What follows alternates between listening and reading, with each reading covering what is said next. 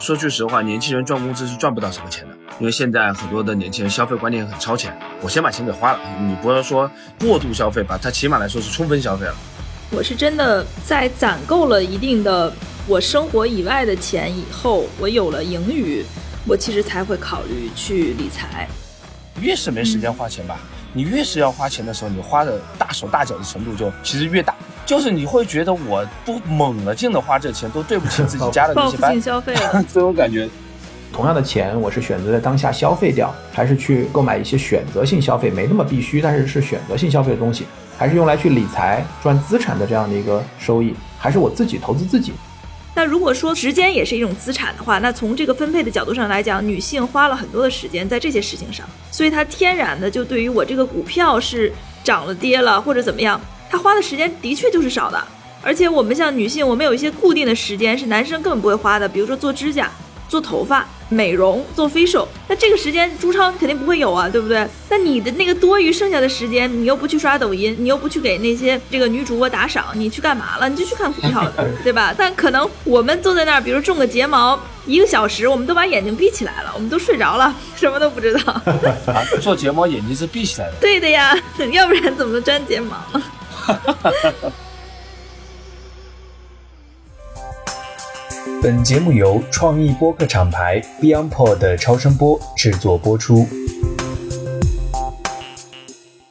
欢迎大家来到毅然决然最新一期的节目。这一期我们又邀请到了一位飞行嘉宾。这位嘉宾呢，也是我跟艾勇的老熟人了啊，他是 AP 资产的。创始人叫朱超啊，也是之前我们班里面非常活跃的，在各种活动的现场都会出现的这个积极分子。然后这次呢，我们邀请他来呢，其实呢也有一个比较特殊的目的，因为大家最近都看到中国的这个经济形势啊出现了一些波动啊，包括呢在投资的领域，还有一些人炒股，其实也亏了很多钱。所以在这里呢，其实我跟艾勇之前在讨论这个话题，就是作为一个有独立的经济能力的女性，那么在现在的这个乌卡时代里面，你应该怎么管理好自己的财产，或者说在有限的机会的可能性中间抓住它，还能够让它进一步的升值。然后我们就想到了朱超，哎，然后我们俩一拍即合，说，嗯，这期要叫他来。对，因为我们每次聚在一起的时候，朱超周围都是围最多的人啊，大家都想跟他一起去聊一聊关于发财的这个话题。所以，那朱超也给我们的听众们打个招呼吧。听众们，大家好，这个 发财的话题是一个好话题，因为大家人人都有这个方面的诉求。我们也是很有意思，我们从一八年开始吧，我们管了一个家族办公室。家族办公室的体系在管理了几个大家族的钱。我们现在说实话，无论是这种成熟的家族，还是说大家平时每天工作中遇到的朋友啊，其实大家对财富管理或者资产管理这个话题都是有自己的见解和讨论的。但我们也发现，确实有很多的误区。所以今天艾勇啊，依然跟我说到这事儿，我说正好就跟大家一起分享分享，尤其是对比一下，像我们这种机构型投资人和大家零售型投资人，或者我们俗称的散户吧，他们是有什么区别？然后以至于它的结果会产生什么样的变化，主要就跟大家分享分享。我觉得这个投资理财千难万难哈，第一难是要理财得先有财可理。跟我好多朋友聊，经常会聊起一个词啊，叫第一桶金。大家觉得好像就是没有第一桶金就没法起步哈。我觉得你刚刚说的特别对啊，第一桶金的概念，因为像在我现在接触的这个人群里面，因为我本身是读法律的嘛。本科学的法律，研究生学的法律，其实我们的同学大部分的人会有两种出路。一种出路呢，就是他保稳，他呢可能会去选择当公务员，或者选择在一个比较大的集团或者是一个大的国企吧，在里面呢找一份像我们这种背景的，通常都能够进到他的董秘办，或者是进到他的法务部这样的地方。那他们的这些工资呢，其实会很低。大家都知道，公务员嘛，收入可能就几千块钱，但是他会有很多隐形的福利。呃，我记得之前我有一个应该是本科生的朋友，然后当时他毕业之后去了一份只有两三千块钱工资的比较冷门的这个国家的公务员的单位。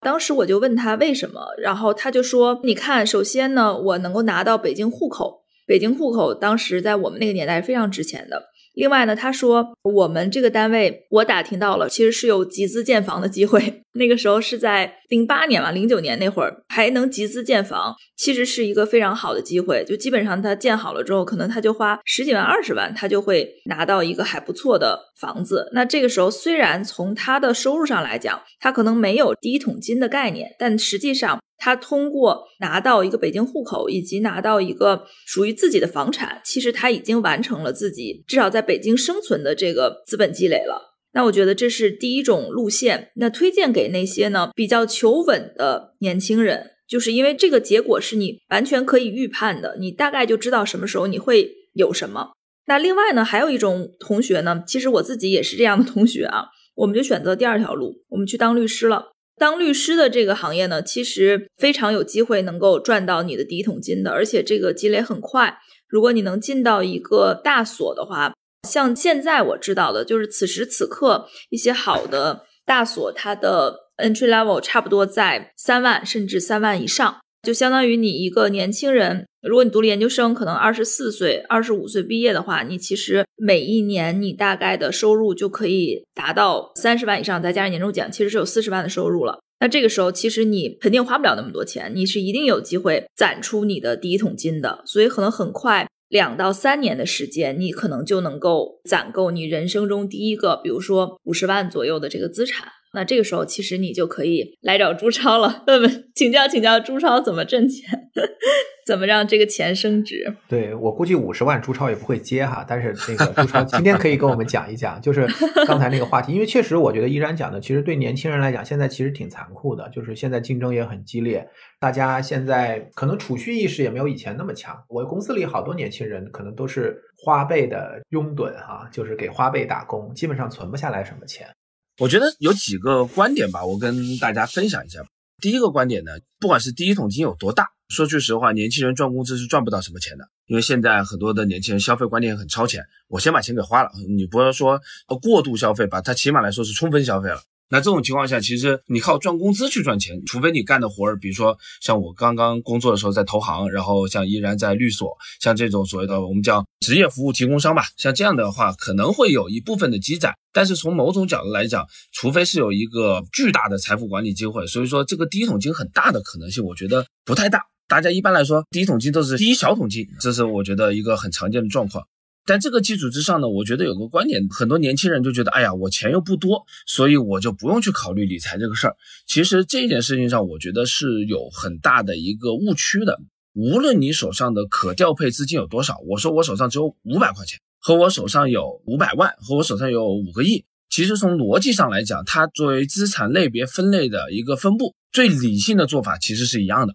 就是你该分多少到哪个篮子里面，就应该分多少到每个篮子里面，不会因为你钱多钱少而发生变化。我就打个很简单的比方，因为金融行业挺喜欢打那个德州，打德州的专业选手不会因为手上筹码的多少而改变自己打牌的那个技巧。所以从这个角度来讲，我觉得还是非常希望告诉每一位年轻人，因为我们公司年轻人也挺多的，能够把自己生活越过越扎实、越过越好的人，往往是从一开始就树立了一个比较理性和科学的理财观念吧，或者是资产分配观念。那这个概念里面，他可能一开始管的钱就是每年我能存下个二十万、十万。那这样的话，他就已经开始有理财了，他就已经开始尝到这个甜头了，他才有能够使得他在个人的成长的过程当中，他财富变多的时候，他也可以很理性的去把握。理财不嫌早，理财不嫌小。其实并不是说钱多才需要去考虑理财，理财的理念和投资的原理，其实对于资金的大小，其实并没有差异。只是跟你的个人状态有不同。就我现在个人状态，比如说我是二十五岁年轻人，我就一个人租房子，我一个月把房租扒掉之后，我就剩下比如说一万块钱。那这种情况下的方式和我现在是个中年人，我上有老下有小，孩子要上学要交房贷，我一个月能省下三万块钱、五万块钱、十万块钱，那概念是不一样。但是这并不是因为我们管的钱的多少，而是因为我们需求的不同而产生的变化。还有一个点就是说，大家应该怎么去做这个事情？其实，在年轻的时候，大家特别是年轻人啊，比如说在大城市里面，三十岁之前，很多人都是属于这种我一人吃饱全家不愁的状态。那这种情况下，我觉得大家可以适当的去放开所谓的对于风险性投资。我说风险性投资不是风投啊，不是 VC，是指相对而言波动性比较大的，比如说股票。比如说，有些朋友去炒炒虚拟货币啊，有些朋友就买点艺术品啊。对于大家来讲的话，这种风险容忍程度会比较大，因为大家会知道，现在赚的钱是小钱，越到后面赚钱越多。那这种情况下，前面赚的小钱，我去搏一搏，单车变摩托不是不可能。换句话讲，这是合理的。但是随着自己的花费，尤其生活水平的提高，尤其是社会责任的增加，比如说有家庭了、有孩子了、有房贷了，家里的长辈开始变得需要你的支持了。在这种过程当中，就愈发的需要大家把重心从刚开始的这个搏一搏，或者说我输得起的一个状态，变成我无论如何我不能 leave the table，就是离开这个桌子。无论如何我不能说把筹码被清零了。那这种情况下，大家就需要有一个比较稳健的结构化的理财思路。那多少钱是用来保证流动性的？那多少钱是用来保证长期收益？但是我不需要流动性特别好的。那多少钱是在这两者之中，就既有一定的层次和结构。比如说有些东西我是三年五年我拿出来，有些东西。我是三个月、五个月拿出来。其实这个过程到每个人的话，如果有可能的话，我会到时候可以发一个链接给大家，大家自己做一个自测。就你到底有哪些需求，你到底有哪些财富管理的诉求，然后你就应该如何去制定你对你自己手上的现金流的管理的方法。依然，你什么时候开始有投资的意识，有理财的意识？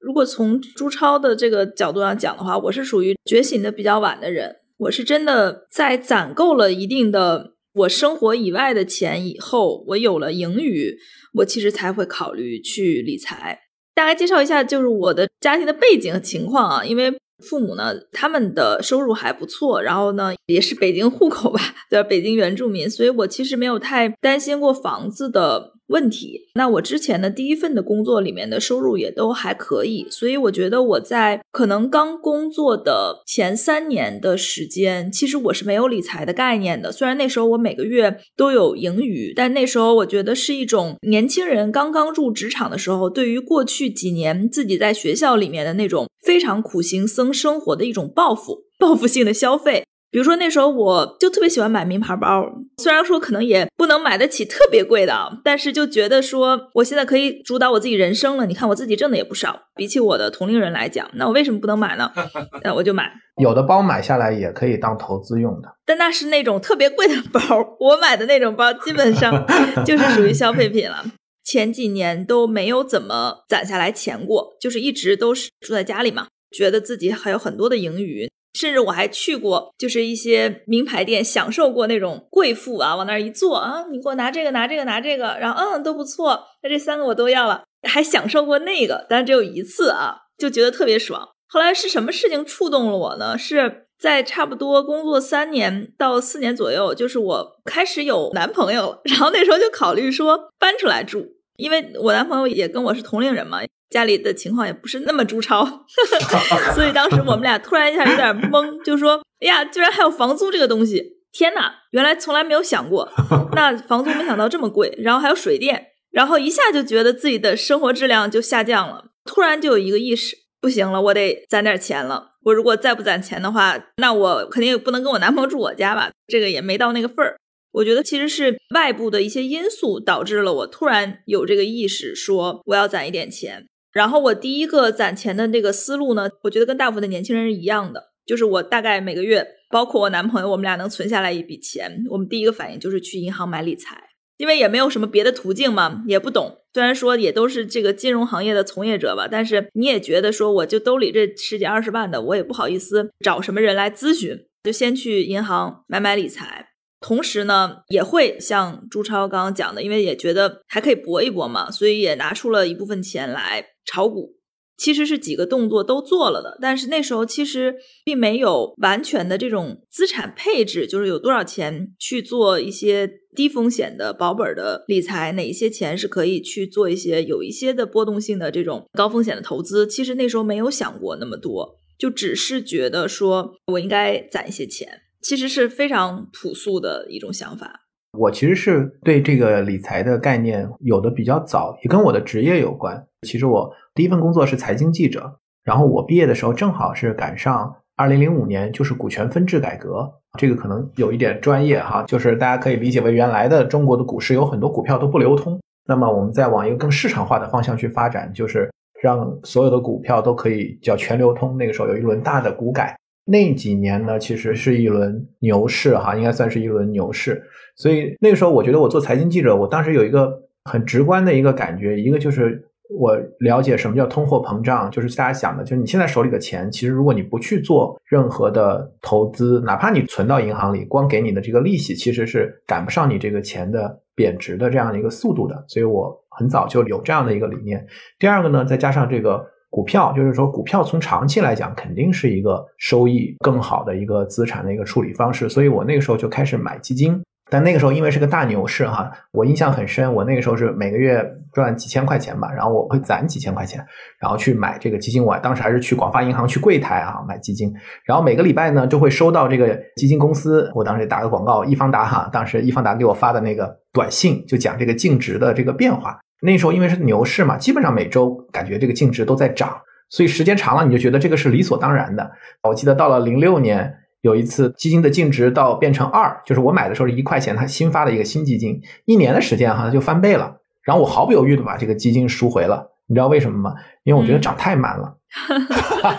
真的是因为那是一轮大牛市，不是真的那是一轮大牛市，就是 A 股应该是从一千多点后来涨到了六千多点吧，反正就是一轮很大的牛市。所以那个时候就是就每天看很多股票都涨停啊，然后这样的，所以后来就把这个钱取出来，然后自己去炒股。当然，最后的结果大家也知道，肯定不会特别好。但是 从很早的时候我就有这个意识，你交了这个学费以后，大概你对投资的这个观念可能会进化。就像我们大家现在讲价值投资啊什么的，我觉得可能会有更多的这样的一个认同吧。我后来开公司的时候，我跟我们公司的一些年轻员工，其实我当时有做一件事儿，就是我当时真的是我有一次吃饭跟他们讲，让他们要强制储蓄，然后要定额定投这个基金。我印象很深，当时我说你一个月能不能攒下两千块钱来？如果两千块钱不行，就一千块钱，然后定额定投，相当于一个月二十个交易日，平均你一天就是给自己投资五十块钱或者一百块钱，然后定额定投买一个基金。如果你不懂，你就跟踪指数都没有问题。然后的话呢，你总是能攒下来的嘛。这个钱过了一年多，肯定那个指数涨了很多嘛。我当满怀欣喜的问他们，我说怎么样？那个应该赚钱了吧？其中有一个女生回答我，一下子让我晕菜。她说太遗憾了，她说后来扣款失败，这个计划 停止了，还是没有攒下来。我在想，这个就一代年轻人，他的钱就是少到扣款失败，一天扣个一百块钱，他卡里都没有，就钱全花光了。所以我觉得，就是理财的第一步，真的就是储蓄。你有这个资产的意识。我看过一个人讲，他就是说，你这笔钱你是可以用来消费，也可能这笔钱被浪费掉，然后也有可能这笔钱可以被视为是一笔投资。所以我觉得。你可以每天想一想，就你花的钱在这几个类别里面，它大概是一个什么样的类别？当然，现在很多年轻人大家追求精神消费，可能不存在，我没有觉得是浪费，是吧？我自己越挤啊，我觉得嗨就好，我自己觉得满意就好。但是我觉得你首先能够储蓄，然后能够存下来钱，是这个可以去把它往资产上去配置的第一步吧。所以朱超，你你觉得呢？你自己是怎么样的？好，我也分享一下我的吧，因为我大学刚毕业嘛，就是我就进了投行。那个时候在香港投行，其实收入还不错，当然工作的也很辛苦，就一个月你能赚个五六万块钱，但你其实没什么时间花钱。所以那个时候，说实话，我的理财状况啊，就是说实话，虽然我在投行里面，但理财状况是非常不健康的。因为会有个问题，就越是没时间花钱吧，你越是要花钱的时候，你花的大手大脚的程度就其实越大。就是你会觉得我不猛了劲的花这钱，都对不起自己家的那些班，消费 这种感觉，其实这实际上是在这种高强度的压力的这种情况下，很多人会出现这样的一个问题。就像刚才艾勇讲的一点，就现在有些消费其实也是一种对自我的投资，对吧？我自己见到了世面，我自己感受到了不一样的人生，我去了不一样的地方，其实我的自我价值在提升，或者我去上了一个什么课，这是我自我价值提升，也算是一种投资了。但是这个从狭义的投资来讲，那显然这种状态是不太好的。我什么时候开始跟自己投资啊？或者说感觉到了，其实是身边的人，因为我身边的人全是做金融的，就这帮人你会发现，他们通过自己的规划，有好的案例在你身边的时候，其实也是一个蛮好的一个动力的。他怎么就每个月活得还挺轻松？我怎么后来就感觉就是花的就特别洒脱呢？因为我合伙人当时我就认识。我合伙人黄海，他就是在摩根斯坦利，他就是做这行。每回我看到他每个月活的就比较轻松一点，我就问他你是怎么管的？然后他说啊，我每个月因为他是理工科男嘛，就非常的理性，多少钱是放在那个现金流里面，多少钱是用来花的，多少钱是比较长期投资的。所以这个东西，我觉得就像刚才依然讲的，这年轻的时候刚出校园的时候都会有这个迷茫阶段，我觉得这是很正常的。然后我刚才听到两位的有两个点，我觉得可以说一下，就是大家都很容易犯的两个常见的叫习惯性错误，我不能说它是意识性错误啊。第一个就是因为我不懂，所以我懒，因为我懒，我捡了一个最让我操作起来最简单的。这是一种思路，就比如说依然刚才说的，也不知道去买什么，所以我就去买个理财的，就得了，反正银行肯定不会有问题，银行里卖的东西大概率也不会有问题。那这种情况下，实际上是什么呢？节省了自己去思考这个事情的时间的同时，也就把自己的收益和这个合理性规划的这个事情的工作把它甩出去了。说句实话，这是一种思路。第二种思路呢，就是说很多人说，哎，因为我想去做资产管理，我想去做财富管理，我想管钱。然后我就研究看什么好，假比说啊，买股票。刚才蔡勇讲的这是非常多的个人投资人会出现的问题，追涨杀跌，对吧？涨了他就往里面追，跌的时候我就赶紧往外撤。那这种情况下，其实出现的问题就在于个人型投资人对于投研的投入远不能达到一个超越市场平均水平的一个状态。那这种情况下，就是直接去参与这种所谓风险相对波动性比较大的投资，就会带来可能市场一旦下来，过去靠运气赚的钱，靠实力输出去了。所以我觉得刚才那个艾勇讲的一个点啊，就是说基金定投，我觉得这是这两年国内的财富管理行业开始科学化之后所产生的出来一个建议。我觉得这是完全 OK 的。同时，我就是想强调一个点，不管你是基金定投，还是说我一次性投入一个基金，尤其是你想做一些。技术参与程度比较高的投资的时候，比如说举个例子，炒股票，只要是跟这种技术投入比较多的投资的话，我要告诉大家，就是散户永远打不赢机构客户，散户在这种层面上永远就是坐等被割。那这种情况下，我的建议就是，与其坐等被割，或者是坐等上去吃个大亏。不如把中间的一部分利润让给专业的管理人，使得他帮你去做好相应的投研工作。真正优秀的资产管理人，我不是说所有资产管理人都优秀啊，市场上可能有百分之五的资产管理人是很优秀，百分之三十是比较优秀的。假比说这个百分之三四十的这些资产管理人，他能做到的一件事情是，让你该赚钱的时候，他让你赚的多一点，但他要拿一点；但这个市场上会跌的时候，让你跌的少一点，他就不拿。那这种情况下，对于大家的这个我说抗风险能力也好，或者是投资的可持续性也好，会是一个比较理性的选择吧。所以这是我分享的两个点。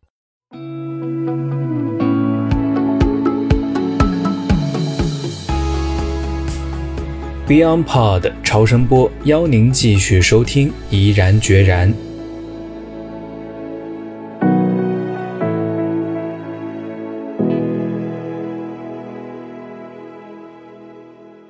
朱超，你觉得就是从配置的角度来讲，现在因为比如房地产市场也并不是很好，大家有更多的选择吗？除了股票和房产之外？说实话，我们这一代人对于房产的认知是有主观偏见的，因为我们见证了一个前所未有的二十年的房产的一路向上，对吧？虽然这两年到现在为止，大家都还是有些共识啊，特别年轻有些共识，觉得房子好像不太能买了，但是在中国的很多地区，房子就是硬资产。房子甚至是一种身份的象征。虽然我个人非常不认同这个观点啊，我不认为我会把我绝大多数资产投到房子里面。但是不可避免的就是房子，因为它有它的功能性，我觉得还是未来很多人会去干的一件事情啊。尤其是有些地区，结婚这前置条件就是有一套属于自己的房子。但我觉得这是一个方面，但我觉得这一块肯定会下降。第二块呢，就是所谓的投资这一块，我还是会比较建议大家去多关注一些类似于以股票为底层资产的基金。我觉得这是对于大家来讲是流动性也好，是对收益性也好，是对风险的可控性也好，会相对比较好的一类型资产。第三类型，我会建议大家去做的事情呢，就是有固收性质的，就固收加。这种固收加其实也是这两年出来的一种新的说法啊。其实说白了，就是上有封顶，下有保底的这种，就收益相对比较平衡一点的混合型的这样的一些资产。我觉得这是比较。应该来说，大家可以去看的这几类资产，但是你要说真说投资是投什么，那又进入到了一个领域，那就不是财富管理行业了，那就资产管理行业。就是到底如果我现在有一百万，我应该怎么投？我觉得这个东西就是每个赛道都有每个赛道的投法。举个例子，我们主要是做二级市场赛道，我们做量化的，那其实我们会认为我们这个赛道相对而言每年的收益和这个风险可控的平衡度是比较高的。但有些人是做投 VC 的，有些人投早期的。那这种情况下，他们会在他们的赛道里面也有人能赚到钱，他们应该赚的钱。所以这个我觉得就是一个术业有专攻的过程，就是你该做什么事情。像我们二级市场，我们就赚二级市场的钱；一级市场的人就赚一级市场钱，只不过说现在相对而言啊，我会觉得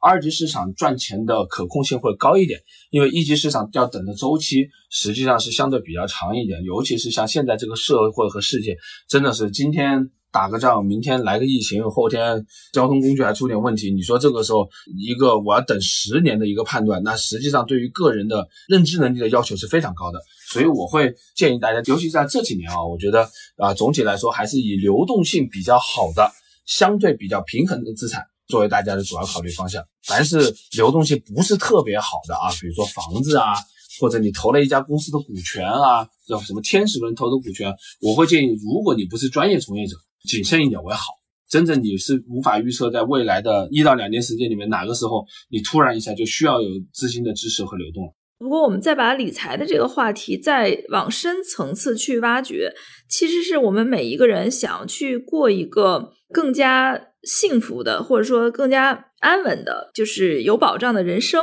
所以在这个基础上呢，其实大家的这个理财的动作，就像刚刚艾勇和朱超都提到的，说说它其实是一种你的认知的反应。那有些人呢，他就愿意想要一个保证；那有些人呢，他的思想呢，其实就是我及时行乐。所以我们经常用鸡汤的话讲，就是你叫不起一个装睡的人。所以如果说这个人本身他的价值观的层面，他就觉得我要享受我的人生，我就要及时行乐。我哪怕每天吃一顿好吃的，我吃这个非常贵的东西，它可能超过了我的消费能力，但我就吃一顿嘛，也没有关系。他是愿意为这个付钱的。所以到最后，其实就像刚刚两位说，他最后其实是一个拼认知的结果。所以我在这个角度呢，我其实可能也是因为我的家庭条件还可以，我其实没有把。理财这件事情看得特别重，可能也是因为我是女孩子，因为我现在也是一人吃饱全家不饿的状态。虽然说我可能不应该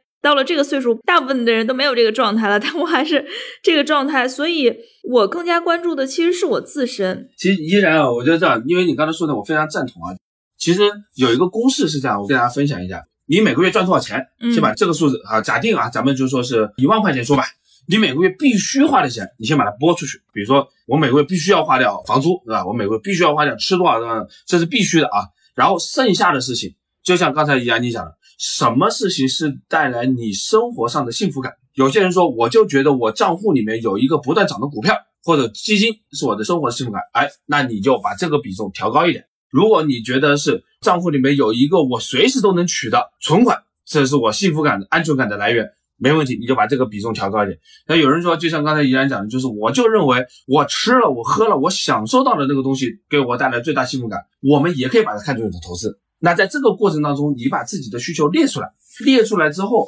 其实找一个相对而言比较专业的，或者相对而言可以给你一些产品建议的人。根据你的需求，你先定好比例。举个例子啊，我认为我除去消费之外的百分之三十的钱，我就用来提高我的人生体验，这是这种叫精神投资。你就把它留在百分之三十。你要干的事情就是在这百分之三十的时候，你去找解决方案就好了。举个例子，我是希望我这个钱未来十年后、二十年后能用的，那很有可能这个解决方案就对应的就是保险或者是长期存款。那如果我说我这个钱啊，我是希望到时候我可以接受它完全没有，但是我也希望它最后能够翻个三五倍的。那可能这个对应的解决方案就是股票或者股票类型的基金。就其实大家只要用这个方法去框一框，它没有一个绝对的正确的概念，因为这个也要结合整个市场的情况。比如说市场今年就是适合买股票，适合买这个情况下，那你就应该把它放重一点。但从这个角度来讲，我觉得只要有了这个框架，对于广大听众来讲，听起来的话，它的实操性就会非常强。但是我还是这句话，不要因为你整个框架的东西，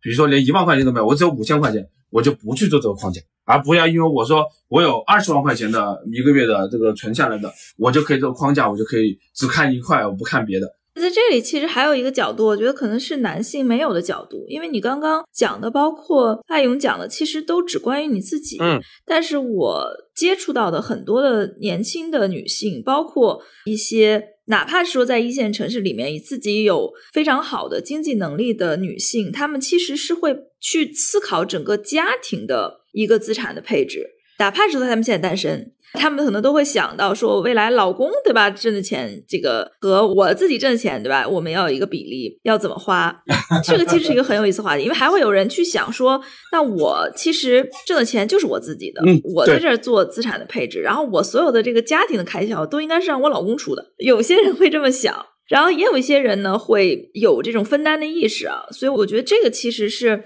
对于年轻的女性来讲，这个其实这话题跟我们上一期有点像，就是。在你去思考你的人生的规划的时候，你是不是有意愿想把你的另外一半规划进来，把你们做成一个资产配置的总包？当然，我觉得在这个领域，其实男生肯定也会有一些观点，就天下没有白吃的午餐嘛。如果说你认为说，在这个家庭的整个的资产的配置里面，所有的家庭的共担的花销都要由丈夫来负责，那么作为你一个女性，你又为这个家付出了什么？那如果说你在一些事情上，你觉得我也要享受我自己的人生啊？凭什么女性就一定要在家当主妇呢？或者为什么我要在育儿这件事情上付出更多呢？那如果说你希望想要去追求你自己的自由，或者你想要让自己的人生有更多的选择权，那是不是也意味着在财富的这件事情上，你也要贡献更多？对吧？我觉得这个其实是每一个。女性的朋友，你应该思考的一个问题，就是说白了，这个世界其实是很公平的一个规则。如果你想要获得什么，那你就必须要拿什么去交换。你不能是所有的好处都是你享有。那可能还有一个可能，就是你长得像刘亦菲，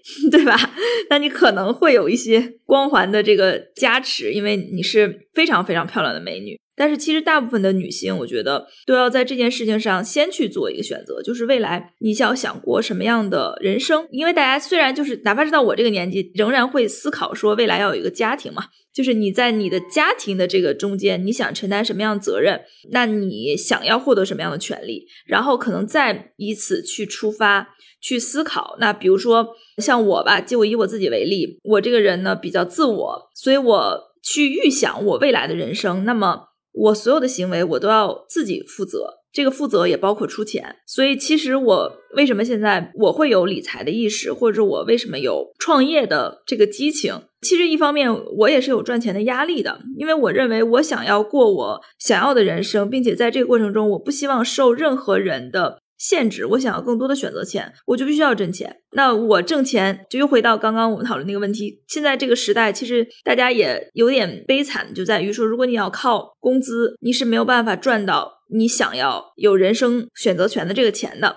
那么怎么办？你就只能去花时间去做理财。那你需要花一些时间去研究，或者是研究股票怎么炒，或者是你去研究怎么找到一个对的人来帮你去管理你的资产。那这个都是需要。花时间的。那如果说你最终发现说，我愿意去承担更多的家庭责任，那我的目标就是要选择一个靠谱的老公。那你也可能把你的人生的重心或者你现在的这个工作量换一个角度，对吧？你就去研究怎么做出好吃的，怎么留住一个男人能够更好的相处，然后你在家庭去承担更多，然后让他在社会的这个职能上去承担更多。对，我觉得依然讲了一个点，我觉得挺有意思的，就是说，在我听起来就是想的挺明白的姑娘会讲的话。你要什么样的生活，可能你就要付出什么样的努力，或者承受什么样的压力。我觉得这一点是，实际上是很多大家在做投资的时候，其实和过好自己人生都是一个道理。就你不能又要高收益，我又要低风险。能有这种事情存在的，一般来说就留给像刘亦菲这样的人了，对吧？人家信息也比较充分，是吧？自身条件也比较好。那从这个角度来讲，其实在于家庭当中啊，我见过几种类型的家庭，我认为是因为我接触的企业家相对多一点啊，我觉得是比较稳定的。就有一种呢，就是明确的分工，就是你主外，我主内啊，这是一种分工，相对比较稳定。有一种呢叫势均力敌的，有一定距离的互相欣赏，但各自优秀。那这种情况下，就是比如说夫妻两个人是都在工作，那各自在各自的领域是比较优秀的。从某种角度来讲，这样的话也能是一个比较稳定的状况。还有一种比较稳定的状况，就是一个为主，一个为辅，不至于说是全待在家里啊。但是他们有个分工是这样的，在财富管理上有个分工这样的，就投资男的来管，理财女的来管，闲钱，换句话讲就是家庭的这个钱生钱滚钱的老婆就可能比较多，所以买理财产品、买保险。买，甚至说，当房子不是为了去赌这个房子会涨几倍的情况下，我只是做个消费性投资，房子一般都是女性来选择。那男性干嘛呢？投企业、投生意、投大的方向，他搞这个事情，这也是比较稳定的一个状况。其实说实话，我觉得刚才怡然讲的观点，这些天我是感受特别深啊，就是说你选择什么样一个伴侣，你其实最要想的是，我为什么要选择他的前提是我想过什么样的生活。就举个例子，我是完全不介意我的伴侣他去干自己想干的事情，然后剩下的事情我来支持，因为我觉得他如果能让我的整个后方是很稳定的，这就是对我最大的支持。同样的，也会有人会说，哦，你介不介意这个双方都是齐头并进，各自欣赏？我觉得也行，但可能就是不适合我。那因为我会觉得我已经很忙了，我需要一个人在我身边，我需要他以我为重点一点。那这种情况下，其实回过头来反向的选择就是，如果说选择上和我这样的人在一起的女孩，她可能就要想清楚，我到底做出的是怎么样一个选择，未来我的生活方式是什么样子。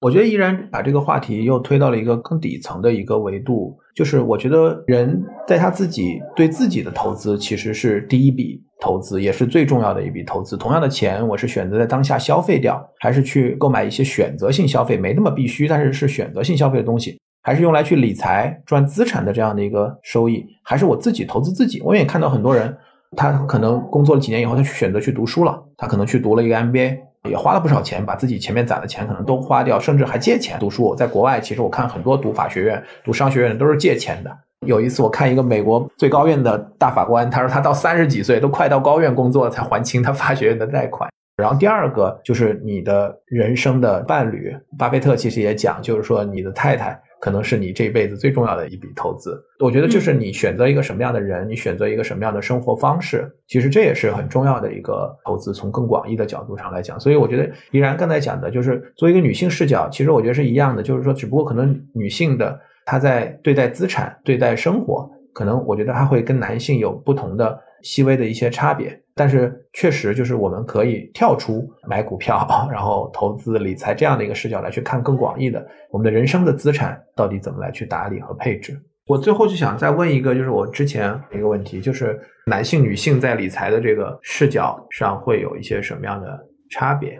通常而言，女性的忍耐程度会高一点，男性的这个冒进精神会强一点。这是我们看到的投资的行为的一个变化。就是举个例子，女性对风险更加厌恶一点，她会更加希望它能持续稳定。所以我们看到的状况就是，女性的购买偏稳健型、低波动型产品的会多一点。而且有个特点，就是因为我们做行为金融学，我们去研究这个事情，我们还特地研究这个数据，女性的换手率是比男性要低百分之二三十的。就女性。不太容易去搞进搞出，搞进搞出，搞进搞出。但是女性的这个单一股票的持有时间也会比男性长。就是我拿了一个股票的时间，我就一直拿着。这种情况下，还有一个很有趣的研究啊，就是结婚前和结婚后。结婚后，明显大家的交易的欲望和交易的频次都会下降，所以从这个角度来讲，其实还蛮有意思的。到时候我可以分享一些文章，我们去研究的。所以这个时候大家会发现，在中国的股民市场里面，其实男性居多。所以中国的股市很多时候就是进进出出、快进快出的人还挺多的。但是在美国，因为绝大多数的人都是把钱交给了我们所谓的基金，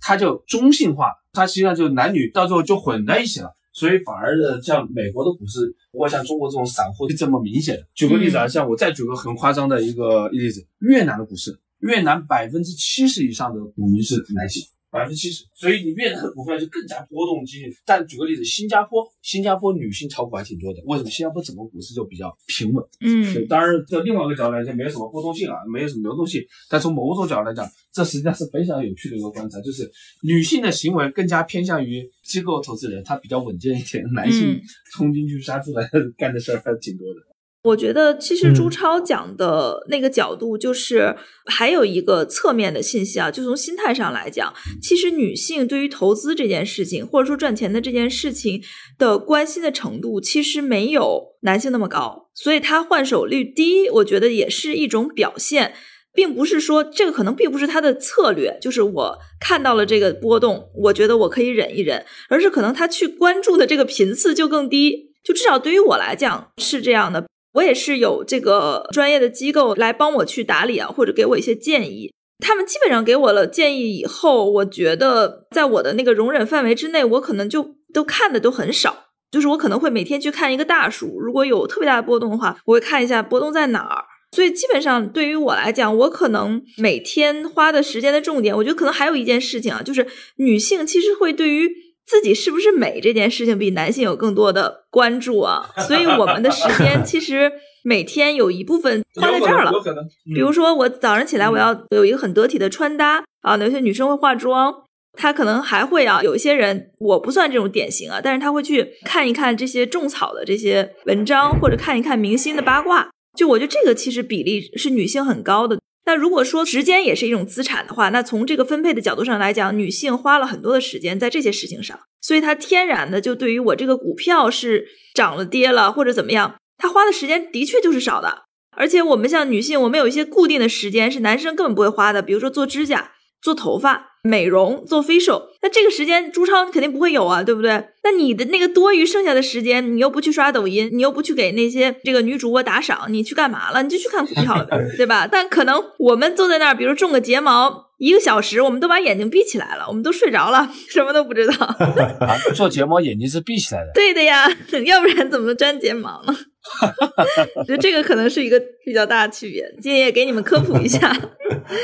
对，我觉得这也是社会对于男性、女性成功的那个评价标准的不同。就举个例子，你一个男的长得再漂亮，长得特别漂亮，我们另另当别论了。这一个男的外表怎么样，他对于这个男性的社会地位的影响其实没有那么大，但是他的财富水平可能就是。但女性有些时候外貌的这个情况下，她会有更高的权重。当然说，你说一个女性特别有权势，那也能在社会上有非常强的这个影响力。但很多情况下，人们会把更多的权重放在这上面，所以他们花更多时间去关注跟大权重相关的这个因子来讲的话，我觉得是很合理的嘛。那依然，其实我们看现在有很多年轻人，他的这个一种投资是在于去选择去一家创业公司，或者说去拿一个期权。然后想获得一个在这个企业的成长乃至于上市过程当中获得大的这样的一个回报，你觉得在这个维度上去选择一个这样类型的公司，或者说去拿期权做一个投资的这样的一个方式，你自己有什么视角在这种选择上？